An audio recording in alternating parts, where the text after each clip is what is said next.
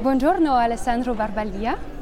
Buongiorno. Se c'è ancora qualcuno che non ti conosce, mentre grandi scrittori francesi come Daniel Pennac o Pierre Lemaitre raccomandano da leggere il tuo libro Le coup du fou, edito da Liana Levy, li invito a ascoltare la tua risposta sul canale YouTube dei Mondadori.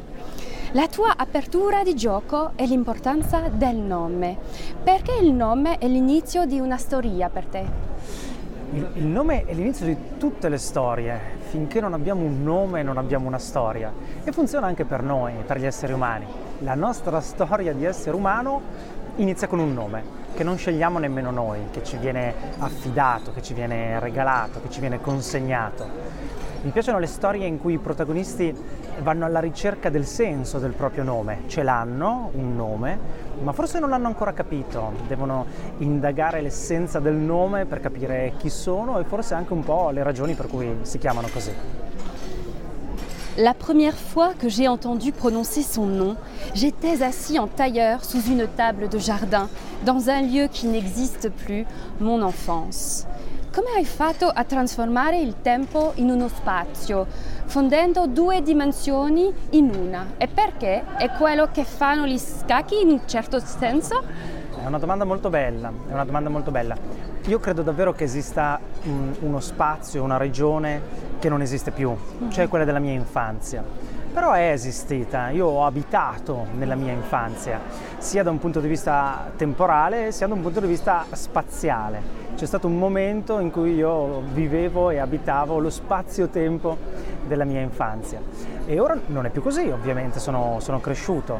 E la citazione dal libro che hai letto eh, per me è stata molto preziosa perché io ero nascosto sotto questo tavolo in giardino, un tavolo di granito e forse, non me ne sono accorto mentre, mentre lo scrivevo, ma forse quel tavolo di granito è proprio la soglia che va varcata eh, quando si supera l'infanzia, quando si smette di essere bambini e da sotto il tavolo si sale alla ribalta del tavolo, ci si siede attorno al tavolo e si diventa adulti. E io penso che sia ancora possibile però visitare lo spazio in cui siamo stati bambini, grazie alle storie, grazie all'immaginazione, grazie alla possibilità di andare a scoprire chi siamo eh, attraversando i nostri ricordi, la nostra infanzia, il, il, il, seme che eravamo da bambini non è scomparso ora che siamo piante, ora che abbiamo le foglie e che perdiamo le foglie. Il seme c'è ancora, è il seme dell'infanzia e mi piace percorrere la, l'albero al contrario fino a tornare ancora al momento precedente, quello in cui spuntano le radici, proprio al momento del seme. Ed è la letteratura, le storie eh, permettono di fare una cosa così. Hai detto che il tuo incipit preferito era quello di Moby Dick. Come hai costruito la tua prima mossa, F6 cavallo, nel tuo romanzo? Come, come hai lavorato al tuo incipit? Questa è una domanda bellissima Nessuno me l'ha mai fatta, ti ringrazio molto. È vero, il mio incipit preferito nella storia della letteratura è quello di Herman Melville, chiamatemi Ismael.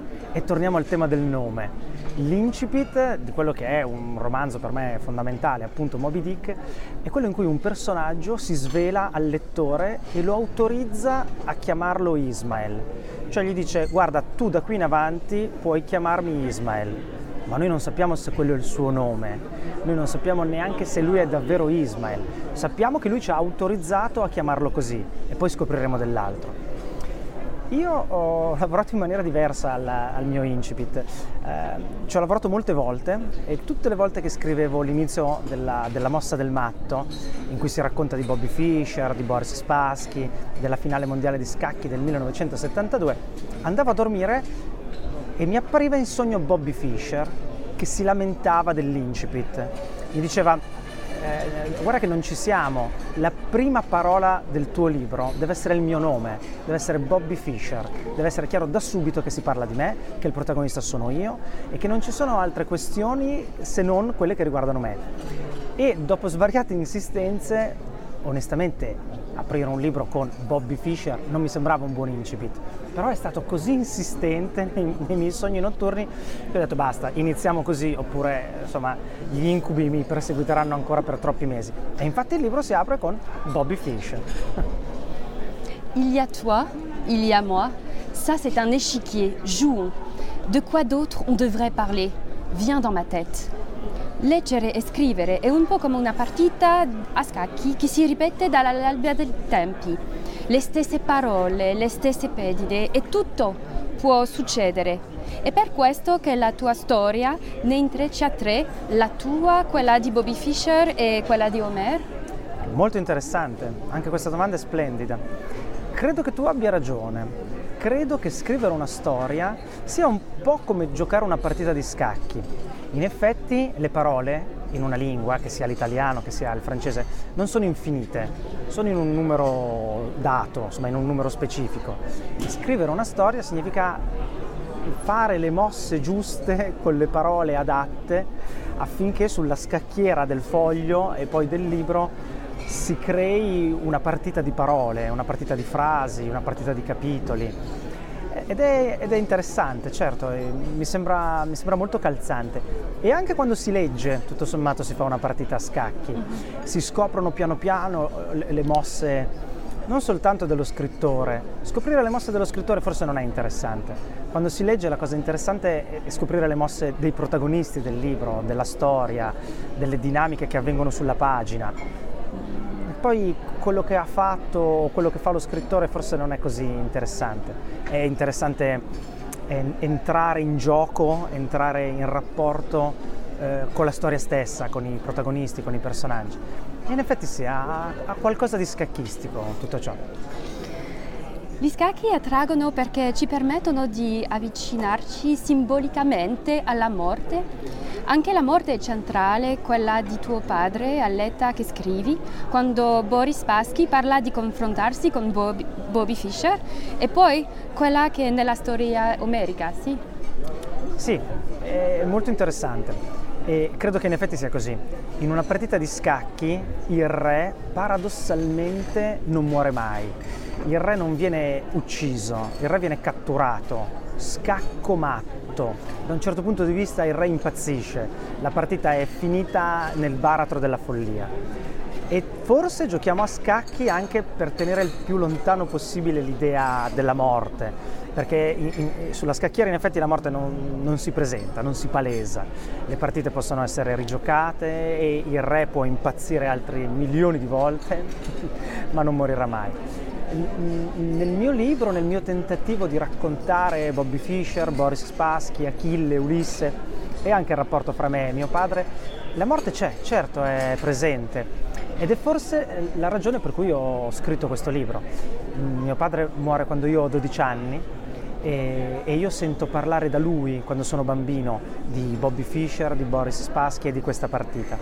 E quando arrivo più o meno all'età che ha l'ultima età di mio padre, quando arrivo a compiere io 40 anni, mi chiedo come sarebbe bello provare a, a, a chiacchierare, a discutere con mio padre da adulti, adulto io e adulto lui. Addirittura mi dico quanto sarebbe bello provare a parlare con mio padre da coetanei, da persone che hanno la stessa età, 42 anni mio padre, la sua ultima età, e 42 anni io, la mia età attuale. E quindi proviamo a, a superare questa voragine che è quella della morte, eh, tirando i fili delle storie. La storia di mio padre, la mia, cioè di suo figlio, la storia di Bobby Fischer e di Boris Spassky e la storia di Achille e di Ulisse. E tutto ciò mi sembra che alla fine poi sia proprio un, un seme che ha a che fare col mito, con la mitologia, col, con gli archetipi di cui siamo impastati tutti ed è stato, ecco, anche questa è stata una bella partita di scacchi per provare a mettere tutti i pezzi al posto giusto sulla scacchiera della vita e, e anche su quella delle storie. Dici nel tuo video di presentazione chi è Alessandro Barbalia? Che tutte le storie sono storie d'amore. Perché? Sì, sì, sì, io ne sono ne sono fortemente convinto. Tutte le storie sono storie d'amore, anche le storie che non parlano strettamente d'amore. Mm-hmm.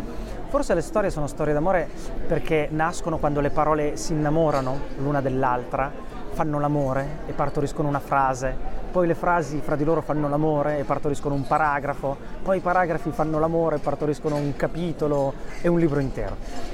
E, e però sono anche convinto che tutte le storie siano storie d'amore perché i lettori sono innamorati in cerca di storie di cui innamorarsi. E quindi io faccio anche il libraio e, e quando faccio il libraio cerco di abbinare le storie d'amore, che sono tutte le storie, agli innamorati in cerca di quella storia d'amore di cui innamorarsi. E forse perché io sono profondamente innamorato delle storie e quindi non riesco a vederle se non sempre comunque come storie, come storie d'amore. Je les porte tous dans ma tête. Là, ils n'ont aucune chance. Je peux le faire avec ou sans bandeau. Ce que je vois ne change rien. Ce qui me touche au cœur dans cette phrase, c'est le fait que Bobby soit condamné à vivre tout le temps dans sa tête, où personne n'a aucune chance, lui-même compris. Questo passaggio mi ha commolsa molto e mi ha rimandata nella dimensione del linguaggio. Che destino abbiamo se teniamo in testa le nostre parole? Cosa ti ha spinto a scrivere questo romanzo? Sono molte ragioni che mi hanno spinto a scrivere questo romanzo, alcune sono proprio personali, insomma il rapporto con mio padre, il rapporto con la follia, il rapporto con, con coloro i quali soffrono così tanto, sono così dentro una morsa di sofferenza che non sono in grado di liberarsi dalle parole che hanno in, nella testa, dalle ossessioni che hanno nella testa, che non sanno neanche prendere le, le distanze dalle ossessioni che hanno nella testa. E, e mi piace molto è vero, siamo abitati da tempeste di parole, da turbini di, di parole e, e, alcune sono parole taglienti, sono parole dolorose, sono, sono parole che hanno a che fare con le nostre paure, con le nostre sofferenze. E finché tutte quelle tempeste altro non fanno non, se non agitare la nostra anima, è quello proprio un tormento, è, è, è un, un, gorgo nero di, di, di sofferenza. Forse scrivere storie eh, permette anche di mettere in fila eh, quei turbini di, di parole dolorose, dargli un ordine, provare ad averle di fronte a sé, provare a dare loro un posto anche fuori dalla propria testa. È interessante e, e forse era importante per me eh, affrontare un mio grosso dolore, un mio lutto, eh, affrontandolo con, eh, con, la meraviglia che le storie ti permettono di fare, cioè di, di riempire i buchi che la vita ha la vita ha dei buchi e noi cerchiamo di riempirli di storie. E questa è una storia che colma un grosso buco mio ed è una storia a cui voglio molto bene. Ogni capitolo inizia con una citazione perché era importante per te aprire ogni movimento con voci diverse. Perché io sono abbastanza dell'idea che provare a scrivere un libro, provare a raccontare una storia, sia un po' come fare un viaggio e sono moltissime le incognite che il viaggio ti presenterà e, e se tu però parti poco equipaggiato, sarà difficile trovare la soluzione alla questione che ti si presenterà durante il viaggio. E tutte le citazioni che metto all'inizio di ogni capitolo eh, è come se fossero dei piccoli, mm, come dire, una piccola cassetta degli attrezzi eh, per provare a risolvere tutti i problemi che, che, avrò durante il viaggio.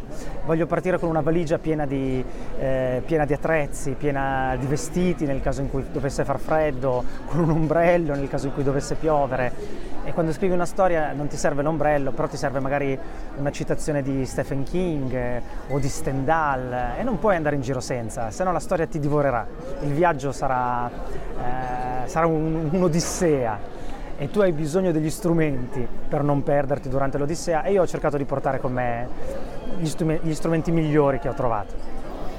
Quale libro ci consigliate e che musica da ascoltare? Ah, che bella domanda. C'è un, libro che è uscito adesso in Italia, anche se non è un libro recente, è un libro di un autore americano scritto negli anni 30 mm-hmm. che poi si è perso e, e adesso la, l'editoria italiana l'ha, l'ha riscoperto, si chiama Gentiluomo in mare in Italia è edito da Adelphi, è un libro molto bello, splendido, racconta di un gentiluomo americano che finisce in mare e non capisce immediatamente, il mare nell'Oceano Pacifico, non capisce immediatamente il dramma che lo attende. È un gentiluomo, sa che prima o poi la vita si ricorderà di lui e la nave da cui è caduta tornerà indietro, lo recupererà, non si spaventa tanto, non ha ancora colto il dramma nel quale è precipitato e poi da lì si svilupperà una storia che è chiaramente una storia drammatica, ma che è anche una storia di incredibile rinascita. Lui cade in mare ed è come se tornasse bambino nel momento in cui nel, nel ventre materno sta per nascere, sta per nascere a una vita nuova, una vita drammaticamente nuova. Gentiluomo in mare, molto molto molto bello e l'ho, l'ho davvero amato molto. E poi io ascolto molto musica, ascolto moltissima musica classica, però ascolto anche mo- molta musica eh, contemporanea, mi piacciono molto i cantautori italiani. Eh, sono molto legato a Franco Battiato, che è un cantautore siciliano che ha scritto cose meravigliose.